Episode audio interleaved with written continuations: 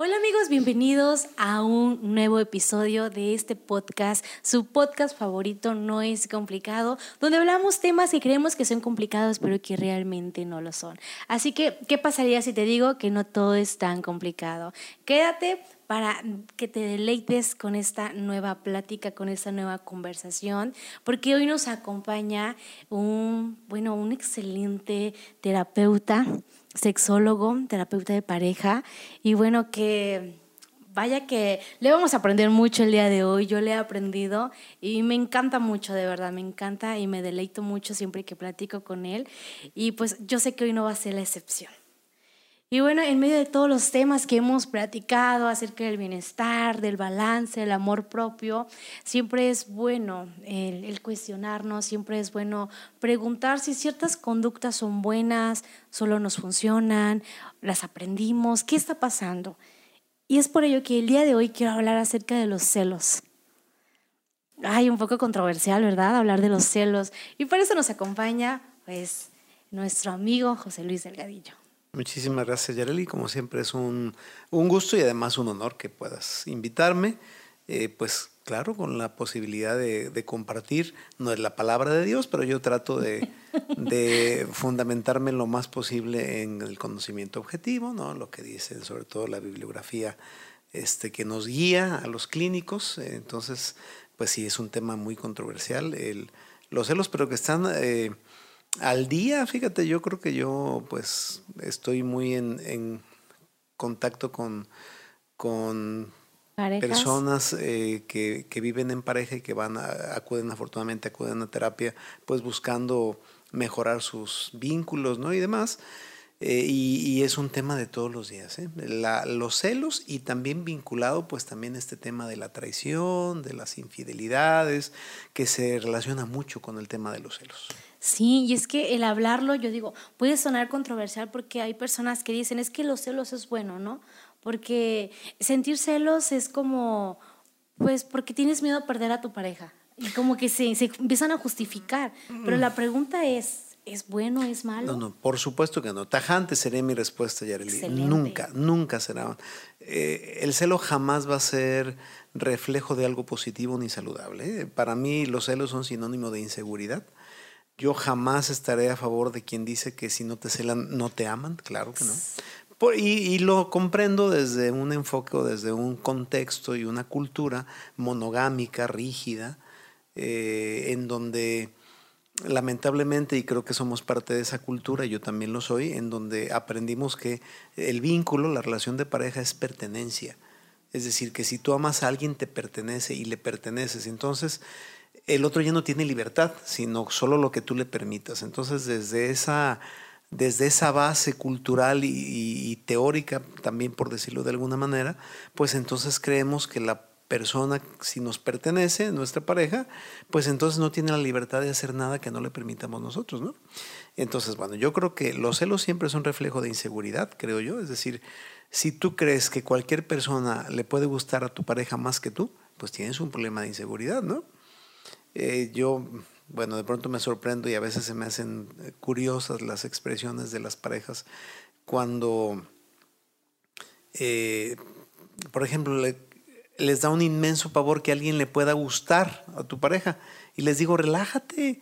Claro que le van a gustar un montón de personas además de ti. ¿no? Tras, no, oye, un pues granito más a su inseguridad. Ni que, fuera, ni que fueras la última coca del desierto, ¿no? No, no, no te creas, no. Eh, jamás digo eso porque tenemos que validarnos, ¿eh? Claro, por Pero así tú seas la, la, la miel en penca, Yareli. ¿eh? eh el, el, el, durazno en almíbar más carísimo del mundo este, claro que puede haber otra persona que le, también le pueda atraer a tu pareja. Claro. Eh, a mí, bueno, se me hace también tan simpático como hay, hay, por ejemplo, personas que se embroncan solo si la pareja voltea a ver a alguien. Y, y entonces, qué, qué, qué complicado que... Eso sí es complicado, Yareli. El, el, hecho de que uno no pueda sentirse con la libertad de voltear a, un, a cierto lado. Y conozco señores que tienen que estar controlando a dónde voltean porque si pasa una una persona, bueno, ya sea en este caso más, lo, lo voy a decir así, es más común, no es que sea único, pero cuando los hombres que tenemos la fama de ser más bobos, y entonces que pasa alguna chica en el caso de la atracción heterosexual, este, pues de buen ver, ¿no? Y entonces que tiene que estar el señor así como mirando de reojo, ¿verdad? Porque cuidado si la señora se entera o lo ve, que haya visto con interés. Entonces es como chistoso, es decir, que tú seas muy importante para tu pareja, que te ame, que haya, hecho una opción de vida a tu lado, no significa que no le guste a nadie más, relájate. Como a ti, no me lo niegues, te gustan otras personas. Eso no significa que las ames ni que quieras este, empiernarte con ellas, ¿no? Claro que no. Una cosa es quién te atrae, no pasa nada. Pues la percepción de la belleza o de algo que te atrae o incluso que te excite, pues es totalmente natural, ¿no? Entonces, bueno, está esa base de creer que nos pertenece la pareja, sumamente negativa, puede llegar a ser patológica. Entonces, si tú crees que cualquier persona le puede gustar más que tú o más allá de gustarle, que le puede parecer más valiosa, más interesante, que le puede inspirar más amor, pues cuidado, tienes un problema de inseguridad.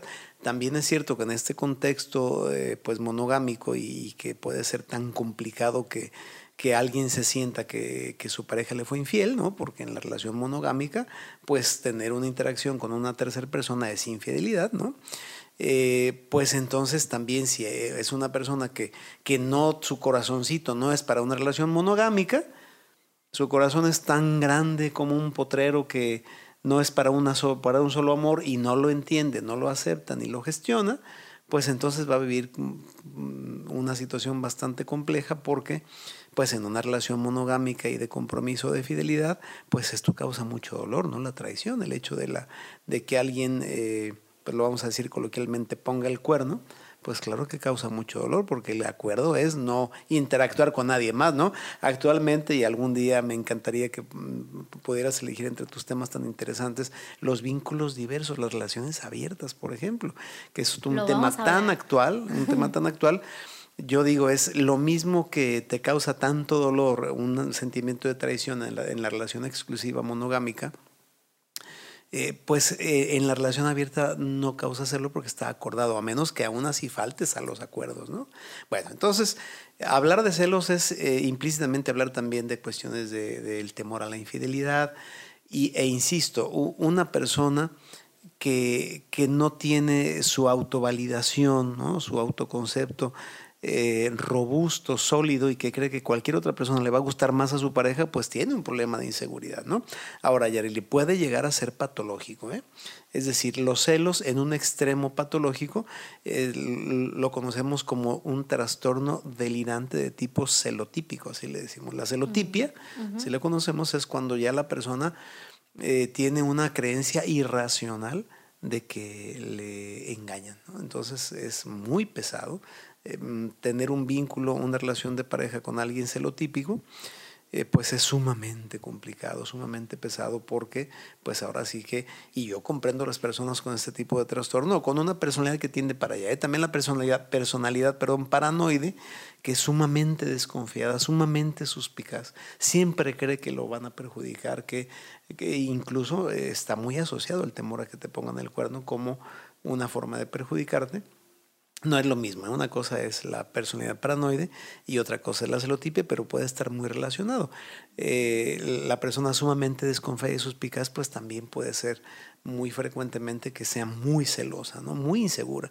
Entonces, imagínate qué complicado que el, que eh, yo de pronto les digo a las parejas que sufren por estas cuestiones, es que imagínate también qué doloroso puede ser para tu pareja que tú a cada paso y día a día le hagas saber que no es digno de confianza para ti.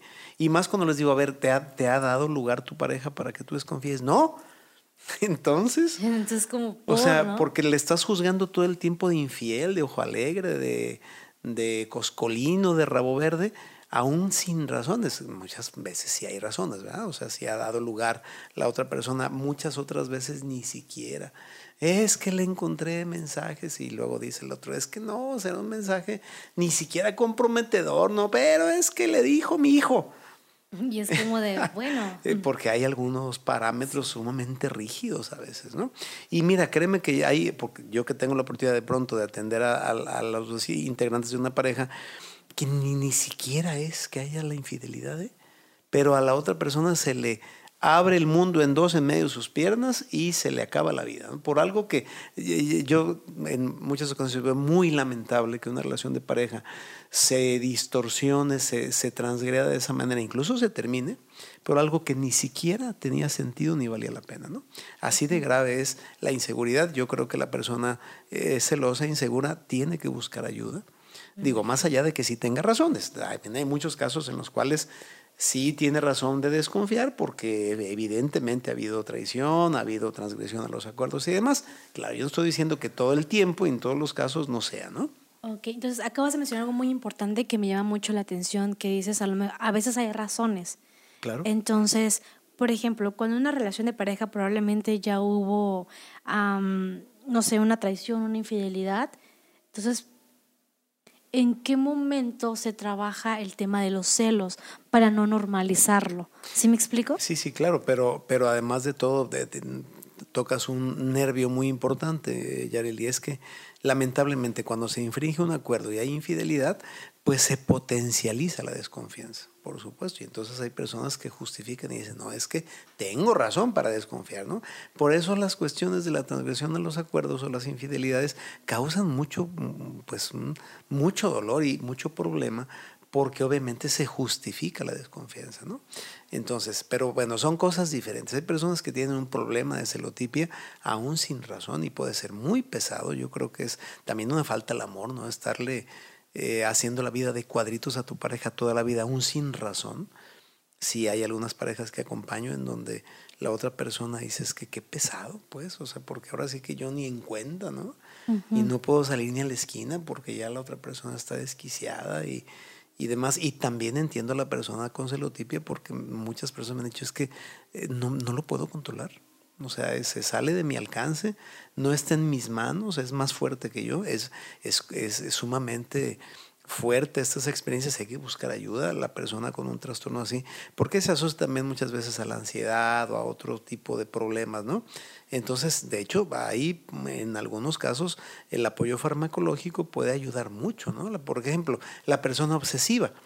es, otro tipo de trastorno en el que la persona crea sus son ideas irracionales que asaltan, irrumpen, que atormentan y la persona no las puede controlar. Entonces hay medicamentos formidables que ayudan mucho a, a que la persona obsesiva disminuya esa tendencia. Entonces también hay solución para eso. En muchos casos es digno de atención eh, farmacológica. Ok. Y digo, claro, a veces es, lamentable llegar como a esos, a esos, ¿cómo podríamos llamar? Como a atravesar esa línea, ¿no? Como delgada, como bien lo mencionas, que se puede convertir en un trastorno. Sí, o, a lo mejor no se puede convertir, ya lo es, ya lo ha sido, pero la persona no lo sabe, ¿no? No, no te... Así es. Oye, qué buen punto. Entonces, ¿cómo sería la manera o cuáles son esas características, síntomas para darnos cuenta de que a lo mejor ya está, estamos en un trastorno y ni siquiera lo sabemos? Buena pregunta. Y si me lo permites, dirigido a, a, las parejas jóvenes. Eh, afortunadamente yo tengo también chicos, ¿no? ¿no? Parejas de novios que muy oportuno a mí me da mucho gusto y los pongo, los pongo de ejemplo en torno a otras parejas que van como por el tiro de gracia, ¿no? A Nunca buscaron terapia de pareja y van ya cuando nada más les queda a ver a, a cuál de los dos le da el tronido. Eh, no, hay, hay parejas de novios que, que yo digo muy oportunamente pueden revisar eh, si síntomas de riesgo, por ejemplo, estas actitudes posesivas. A mí me llama tanto la atención que en los novios del siglo XXI estamos ya, ¿verdad? Este, se me fue el siglo. Eh, como yo nací en el 20. Hay que agarrarlo, como yo nací en el otro siglo. Este, eh, que se controlan, que, que, que, se creen que es un acto de amor que le dejes, que le des la contraseña de tus, de tus este, redes sociales. La ubicación, ¿no? Eh, Por ejemplo, ah, con esto del iPhone, que ya se ponen en, buscador y, que, voy a ver dónde está. Que se justifican y dicen, no, es que por si me pasa algo que el otro sepa. Eh, qué barbaridad, eso, eso es entregar tu libertad, ¿no? Y la libertad es un don preciadísimo. entonces, este tipo de actitudes de, por ejemplo, inconformarte si tienes ciertas amistades o si le das un like, ese es un tema, las redes sociales de terapia diaria. O sea, ¿quién eres tú para querer controlar lo que hace o deja de hacer tu pareja con sus redes sociales? Es que le da like a puras eh, personas de tal o cual característica, ¿no? Todo, todo lo que sube fulanita le tiene que dar me gusta o me encanta, ¿no? Eh, creer que es un acto de amor, eh, tener el control de la privacidad del otro es un error inmenso. Eh, si tú violas tu propia libertad, pues entonces, ¿qué te vas a dejar? ¿no? Entonces, ese tipo de actitudes de control, de creer que me perteneces, entonces yo puedo decir si le hablas a tal persona o no, eso es tremendo. Hay violencias en el noviazgo, porque esto es violencia. ¿eh? La coacción, el, el amenazar la libertad del otro, claro que son actitudes violentas. Al conde digo, si tú amas al otro, también, también amas su libertad. Si el otro te deja de amar, ¿qué puedes hacer? Si tú le dejas de atraer a tu pareja, ¿qué puedes hacer? Nada. O sea, nadie va a estar contigo porque no le quede hoy. Y si es así, pues qué feo. Si tu pareja está contigo porque le teme que le hagas los panchos, porque no le queda de otra, porque o tiene algún otro interés, pues qué delicado, ¿no? Mira, el amor desde la libertad, Yareli. Si el otro está contigo, la otra está contigo porque te ama desde su libertad, ni siquiera porque no le gusten otras personas. Claro que le van a gustar 80 mil personas más, incluso más que tú. El amor es otra cosa, va más allá, incluso más allá de la atracción. O sea, si tú tienes un compromiso de amor con alguien, no es porque no te guste nadie más, es porque haces una opción de vida a su lado, un compromiso, quizás una familia, etc. Entonces va mucho más allá de que solo te siga atrayendo. Pero, por ejemplo, si el otro te deja de amar o le, o le dejas de gustar, y no digo solo físicamente, si le deja de gustar tu esencia, ¿qué puedes hacer? Por eso en, en, la relación de pareja saludable tenemos que trabajar día a día para que mi pareja siga desde su libertad optando por seguir a mi lado tiene otras opciones y qué bueno. Digo, qué maravilla que aún teniendo otras opciones decide estar a mi lado, ¿no? Y viceversa. Claro, y sabes, eso me encanta porque es ser consciente que el otro tomó la decisión y que tú también tomases una decisión de estar con alguien. Desde la libertad. Desde la Eso libertad. es lo más importante. No porque te digo, no porque no le quede de otra, no porque no haya nadie más, no porque tenga otra necesidad o interés, no, no, no, sino desde su plena libertad y su auto, autodependencia, quiere estar a tu lado. No nos educaron para eso, nos educaron para depender. Exacto, para depender y creo que, digo, tristemente vimos en casa como a veces papá, o sea, era muy posesivo con mamá. Exactamente. Y vamos por la vida creyendo que es correcto, ¿no? Porque decimos, bueno, si mamá nunca puso un límite, ojo con esto, no digo que fue culpa de mamá para nada. Se entiende que vivimos o estamos viviendo una cultura que obviamente se está rompiendo hoy en día, ¿no? Mm, mira, pues brincos diéramos, brincos diéramos. Yo veo parejas de noviecitos de 17 años con patrones machistas y patriarcales y de, y de iniquidad de género atroces en el siglo XXI. Yo digo, oigan, ni yo que soy del otro siglo. Eh, en mi familia hay una equidad mm, casi radical de género, lo puedo no presumir, pero sí me, me siento muy bien por eso, porque veo las parejas jóvenes arrastrando lastres porque tienes toda la razón. Eso fue lo que aprendieron en sus casas. De que la diferencia de actividades se basa en el género, por ejemplo. Tú por ser el hombre, entonces tienes que hacer tales cosas y tú por ser mujercita linda, entonces tienes que hacer otras cosas, tienes prohibidas hacer otras a estas alturas, ¿no? Pero también este asunto de la pertenencia es que qué difícil que tú creas que porque una persona te quiere o quiere estar a tu lado o tiene una relación contigo, te pertenezca. Claro que no. El otro no te pertenece, se puede ir. ¿no? Incluso a veces es un acto de amor dejar ir. Si tú sabes que el otro no es feliz a tu lado, pues, ¿qué puedes hacer, no?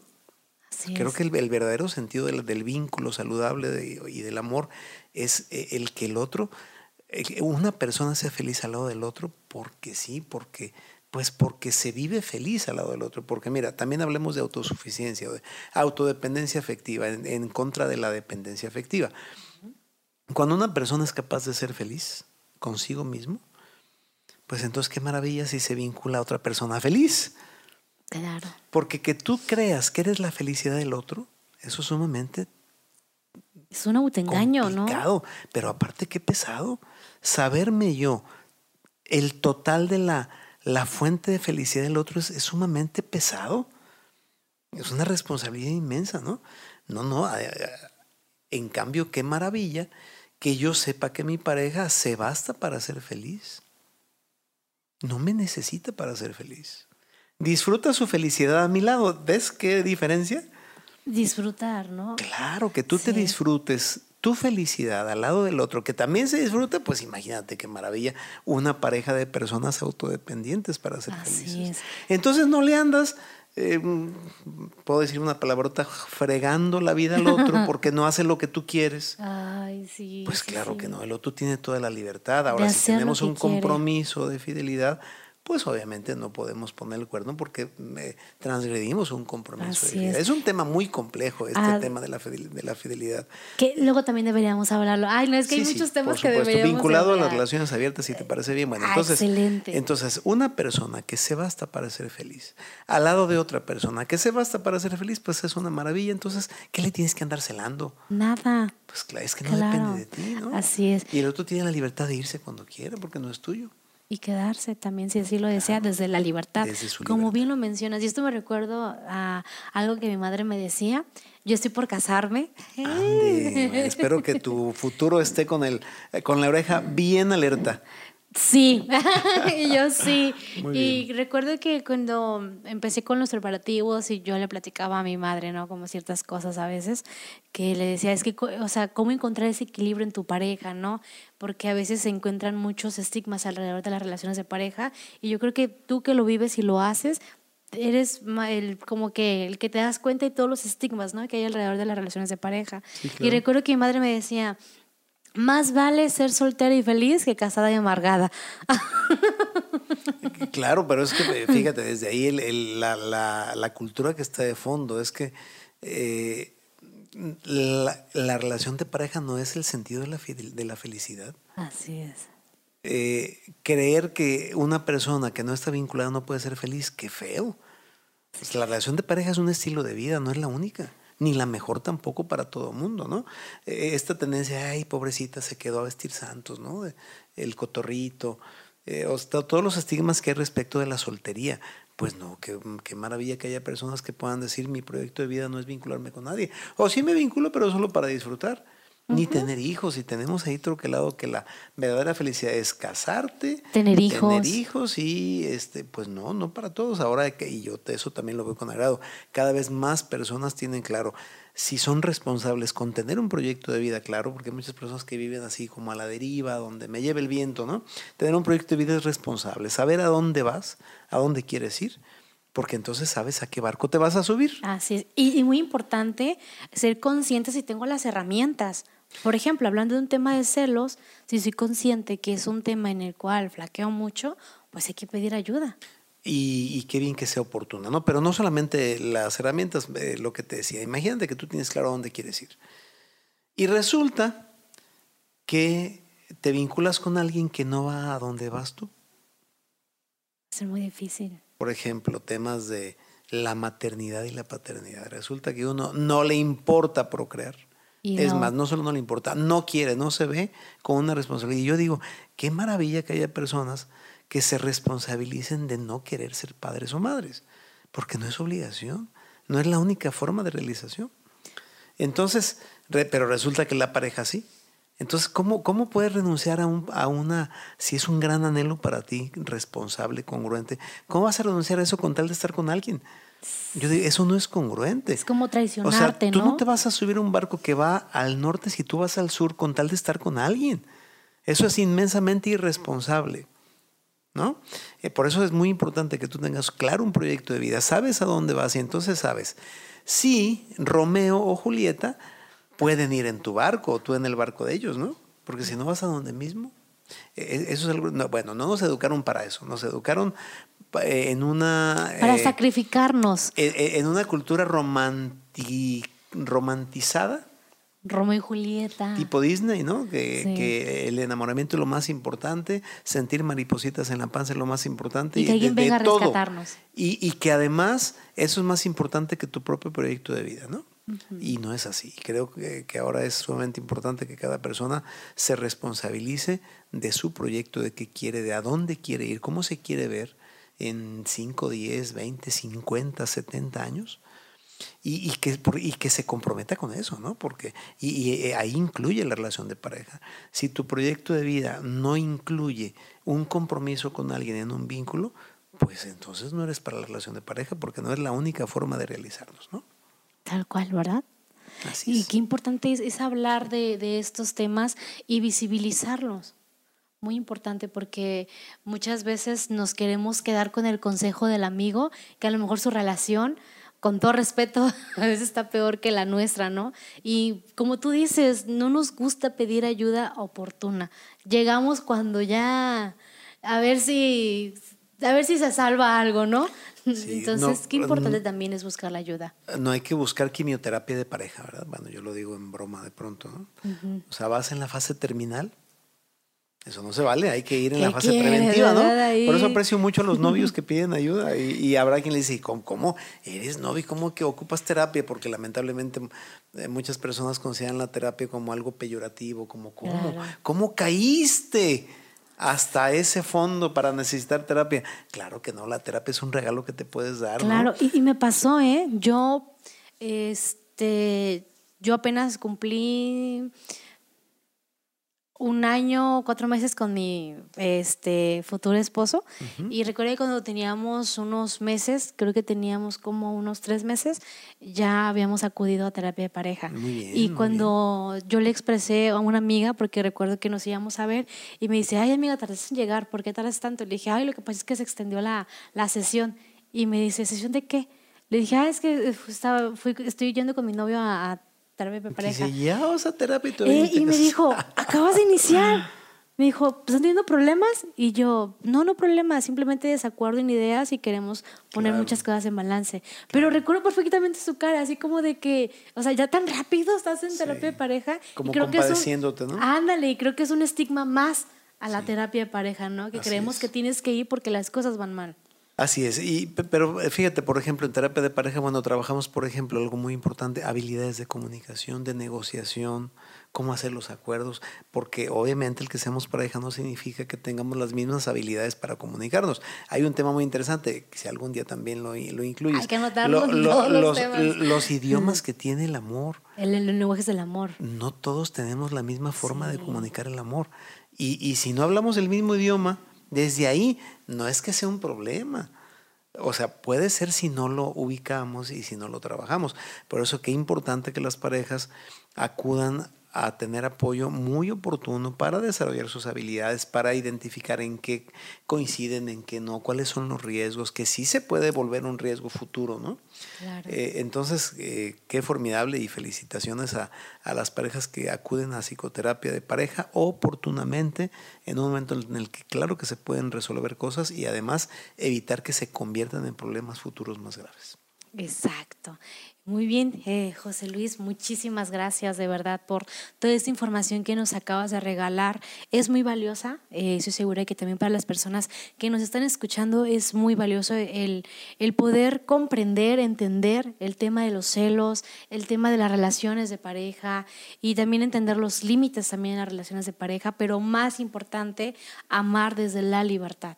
Así es, al contrario, Yareli, como siempre es un gusto estar contigo y charlar y sobre todo pues aportar un poquito para la, la, reflexión en torno a estos temas tan importantes. Muy agradecido y como siempre un placer estar en tu programa. Gracias, así que espero verte en más episodios, por favor, porque ya noté los siguientes temas que vamos a abordar y espero que me des un sí para los próximos episodios. Así que es momento de despedirnos. No olviden, por favor, seguirnos a través de nuestras redes sociales. Ya tenemos canal de YouTube, nos pueden encontrar como Es Complicado, también en Instagram, Facebook y TikTok. Así que nos vemos en el siguiente episodio. Bye bye.